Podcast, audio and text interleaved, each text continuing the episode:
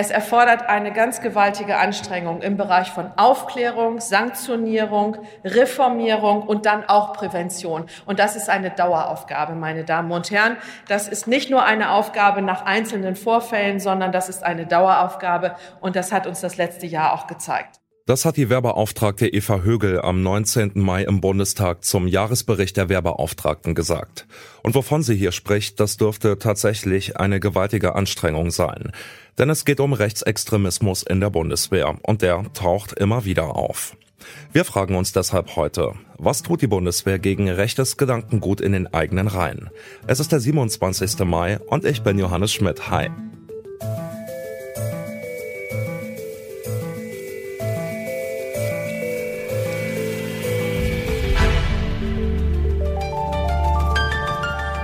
Zurück zum Thema.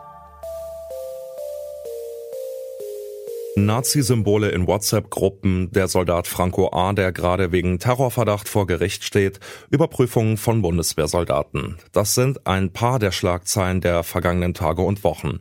Was heißt das für die Bundeswehr? Ich habe beim Journalisten Andreas Flocken nachgefragt.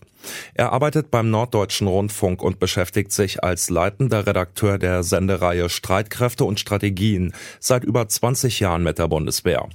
Im Interview habe ich ihn gefragt, ob er einschätzen kann, wie groß das Nazi-Problem bei der Bundeswehr tatsächlich ist. Ja, ich denke schon, dass die Bundeswehr ein Problem hat mit Rechtsextremisten und zwar ein großes Problem durchaus. Es ist zwar richtig, dass man die Bundeswehr nicht unter Generalverdacht stellen darf, aber richtig ist, dass die Bundeswehr dieses Problem ja offenbar jahrelang vernachlässigt hat verstehe. Und der militärische Abschirmdienst hat ja jetzt auch jüngst 843 Verdachtsfälle verzeichnet und gemeldet. Wie kann ich das als Laie denn einordnen? Sind das viele braune Soldatinnen und Soldaten? Sind das mehr als früher oder gibt es bloß eine größere Aufmerksamkeit für das Phänomen?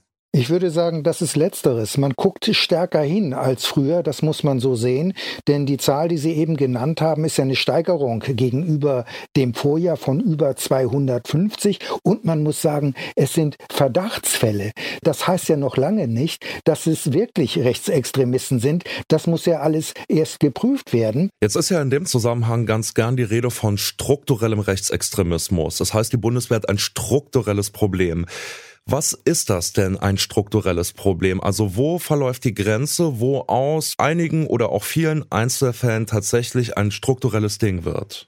Ja, unter strukturell würde ich verstehen, dass man da zwangsläufig zum Rechtsextremismus kommt. Aber da bin ich mir nicht ganz so sicher. Richtig ist natürlich, dass die Bundeswehr vor allem Leute anzieht, die eben sehr konservativ sind, die gerne mit Waffen hantieren, die eben eine klare Struktur haben wollen, Befehl und Gehorsam und eine Klarstellung. Und strukturell, da könnte ich mir durchaus vorstellen, gibt es eben auch Probleme, dass sich inzwischen eben viele Soldaten, ich will nicht sagen viele, aber doch so einige, einige möglicherweise auch von der politischen Führung nicht mehr so richtig verstanden werden. Sie haben jetzt gerade schon darauf abgestellt, dass es eine mangelnde oder ein Problem bei der Bindung der Soldaten zum Staat gibt oder geben kann. Ich denke an das Stichwort innere Führung. Es gibt ein Zentrum für innere Führung bei der Bundeswehr. Das beschäftigt sich mit Themen wie politischer Bildung oder interkultureller Vielfalt.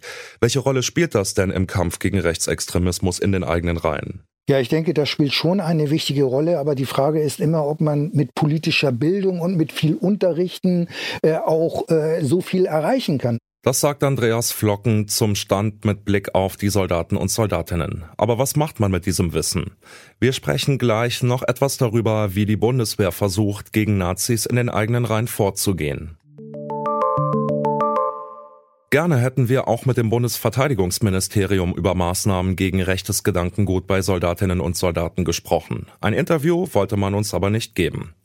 Ein Sprecher des Ministeriums hat uns aber ein schriftliches Statement zukommen lassen. Darin heißt es, es ist zu betonen, dass die große Mehrheit der Soldatinnen und Soldaten einen tadellosen und vorbildlichen Dienst für Deutschland leisten und für Einigkeit und Recht und Freiheit einstehen. Jedoch dort, wo Zweifel an der Verfassungstreue von Kameradinnen und Kameraden aufkommen, unabhängig davon, welchem extremistischen Phänomenbereich diese zuzuordnen sind, endet die Pflicht zur Kameradschaft. Anspruch und Ziel der Bundeswehr sind sowohl erkannte Extremisten als auch Personen mit fehlender Verfassungstreue aus der Bundeswehr zu entfernen bzw. von ihr fernzuhalten. Denn extremistisches Verhalten schädigt das Ansehen der Bundeswehr, es hat negative Auswirkungen auf ihr inneres Gefüge und damit auch auf die Einsatzbereitschaft der Truppe. Das Instrumentarium reicht hier von der Soldateneinstellungsüberprüfung über disziplinare Ermittlungen bis hin zur nachrichtendienstlichen Bearbeitung von Verdachtspersonen durch den militärischen Abschirmdienst im Aufgabenbereich Extremismusabwehr und die enge Kooperation mit den zivilen Strafverfolgungsbehörden. Im Berichtsjahr der Koordinierungsstelle für Extremismus-Verdachtsfälle hat sich jedoch erneut gezeigt, dass die Verfahren, erkannte Extremistinnen und Extremisten und Personen mit fehlender Verfassungstreue aus der Bundeswehr zu entfernen, sehr schwerfällig und langwierig sind. Die Bundeswehr und das zuständige Ministerium wissen also um die Probleme. Und es passiert auch nicht nichts, aber reicht es? Der Bundestag hat erst vergangene Woche beschlossen, Soldatinnen und Soldaten in Zukunft schärfer überprüfen zu lassen. Ich habe Andreas Flocken vom NDR gefragt, ob diese Reform denn das Nazi-Problem bei der Bundeswehr löst oder ob das nur ein Tropfen auf den heißen Stein ist.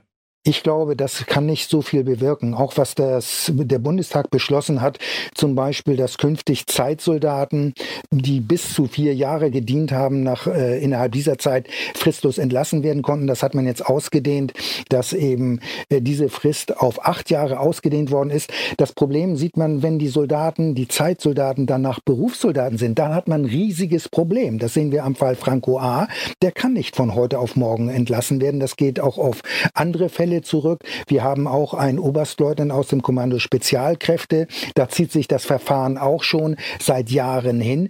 Dagegen kann man Rechtsmittel einlegen und man muss es alles gerichtsfest machen. Da reicht offenbar nicht ein Hitlergruß oder eine Meinungsäußerung. Da muss offenbar mehr geliefert werden, denn es ist immer eine Gratwanderung. Auch was ist Meinungsäußerung, was ist rechtsextremistisch, ganz klar festgelegt. Und auch so ein Soldat, der dann Berufssoldat ist, der wird ja de facto behandelt wie ein ein Beamter und er muss sich schon schwerwiegend was äh, vorwerfen lassen oder zu Schulden äh, kommen lassen haben. Und es muss dann so gerichtsfest sein, dass andere Gerichte entscheiden. Mal angenommen, Sie werden morgen zum Wehrbeauftragten ernannt. Was wäre denn das erste Projekt, Ihr erster Vorschlag, Vorstoß in Sachen Rechtsextremismus, wenn Sie ab morgen Wehrbeauftragter wären?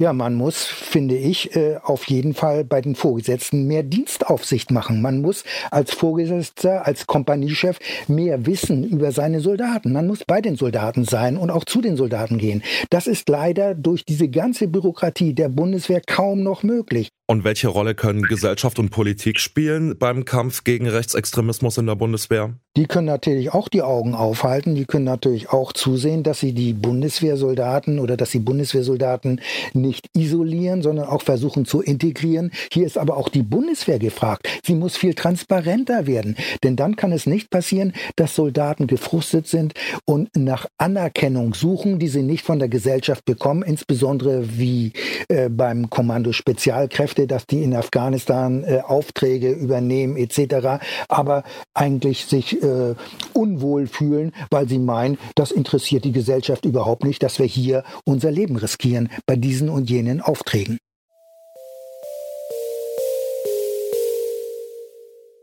Gibt es in der Bundeswehr Soldatinnen und Soldaten mit rechtsextremem Gedankengut? Ohne Zweifel.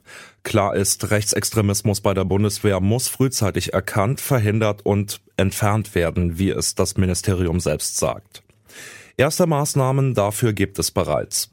So soll sich der militärische Abschirmdienst mehr mit Rechtsextremismus in der Bundeswehr beschäftigen und Soldatinnen und Soldaten sollen künftig besser überprüft werden. Eine Koordinierungsstelle für Extremismus-Verdachtsfälle wurde eingerichtet. Geht es nach Experte Andreas Flocken, sind diese ganzen Maßnahmen aber nicht genug. Das war's für heute. An dieser Folge mitgearbeitet haben Toni Mese und Andreas Propeller. Chefs vom Dienst waren Kai Rehmen und Esther Stephan. Und ich bin Johannes Schmidt. Bis zum nächsten Mal. Ciao.